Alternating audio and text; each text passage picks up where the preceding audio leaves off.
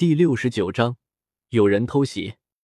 红眼的三大功能：可以制造加低印象、干扰灵魂感知力强大的搜索，可以透视穿透物体、环境的干扰。这一点以纳兰朝歌的力量只能透视百米。可以感知力量，感知危险。刚刚那一瞬间的危险的感觉，就是来自于红眼的功能。要摸出去的纳兰朝歌。一瞬间又退了回来，定睛看过去，在那漆黑的风暴之中，居然有着一个个的人影在飞掠。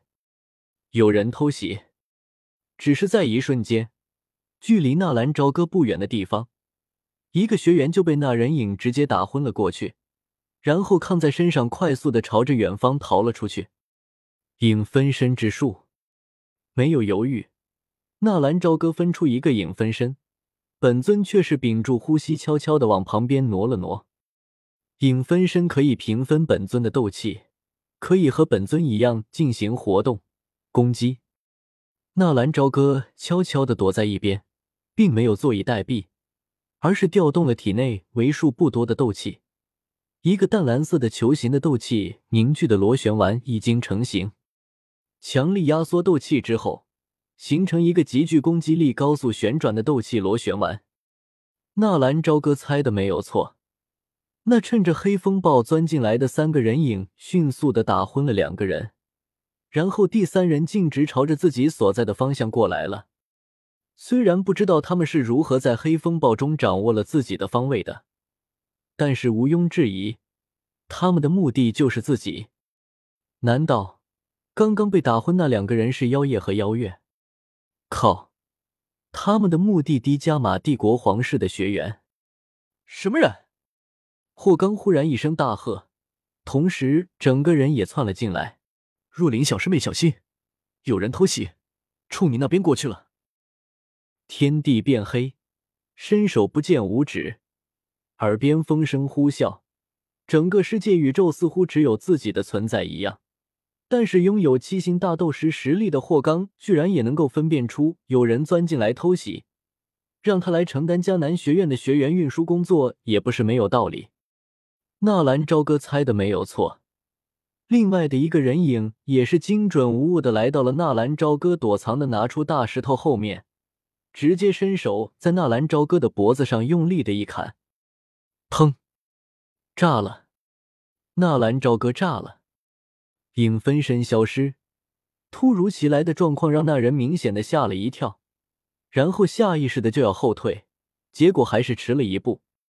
螺旋丸，纳兰朝歌本尊早就准备好了，整个人窜出去，直接把手中的螺旋丸按到了那个人影的胸膛之上。堂堂一个大斗师级别的强者，就这么被纳兰朝歌的螺旋丸给磨损掉了，没有任何的犹豫。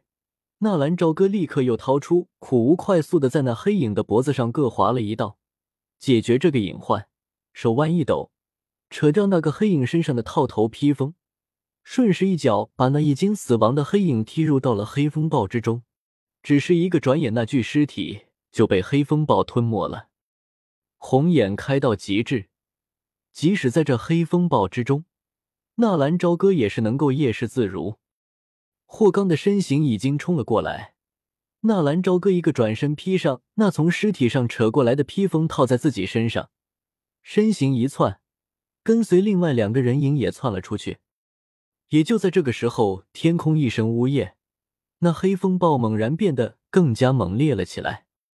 霍大哥，怎么样了？若琳大声的喊着，声音之中也有些焦急。因为他凭借感应摸索了几个地方，都已经没有了妖夜和纳兰朝歌的身形。有人借机偷袭，恐怕已经有学员凶多吉少了。你在这里守着，我去追。一定要弄清楚是谁敢对迦南学院动手。霍刚说了一句就要追出去，结果黑风暴忽然变强，强大的旋转风力把他吹得一个趔趄，差点失去平衡。在这黑风暴里面，一旦失去了平衡，那就意味着死亡。霍刚大哥，你怎么样？我没事，你守着这里，我马上就会回来。咬了咬牙，霍刚依旧窜了出去。迦南学院的学员在自己的手里出了问题，这个责任自己一定要负的。只是冤有头债有主，如果自己连对方的身影都看不到，那这个脸丢的也太窝囊了。黑风暴可不同于龙卷风，黑风暴的席卷面积很广阔，就是呜咽狂卷的飓风。纳兰朝歌身体快速的移动着，这么大的风声，他也不怕被前面的两人看见。没有多大会的功夫，他就看到了前面还在狂奔的那两个人。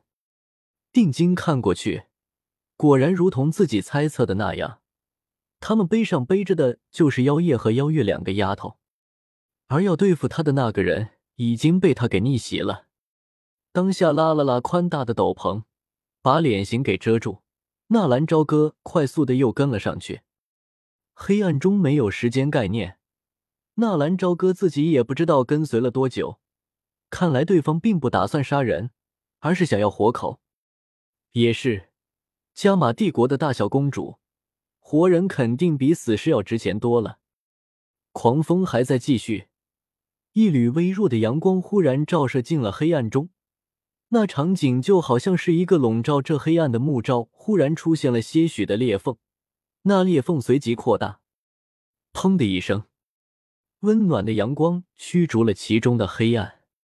随着第一缕阳光的出现后，一道道阳光也开始倾洒而进，而那呼啸的狂风也是缓缓减弱，直至最后的消散。黑风暴过后，四周的一切都已经变了样。一望无际的平原就好像被重溪涮过了似的，好可怕！这就是黑风暴的威力吗？我还从来没有见过过黑色的风，好恐怖！如果没有周围施救兽的阻挡，我想我们都会被风刮走的吧。这还只是小型的黑风暴，如果是大型的黑风暴，别说是施救兽，就算是斗灵级别的强者也难以在大型的黑风暴中存活。木战是过来人。自然知道这黑风暴的威力，木战大哥肯定经历过那大型的黑风暴吧？可可想起在上次那大型黑风暴中大小便失禁的模样，木战脸色一红。这个是自然，上一次的黑风暴持续了整整一天呢，最后没有办法，我们还是在黑风暴中摸索着前行的。哦，对了，我可要警告你们，在黑风暴来临的时候，一定要找个地方躲避。一旦被黑风暴吹走，那就基本意味着死亡了。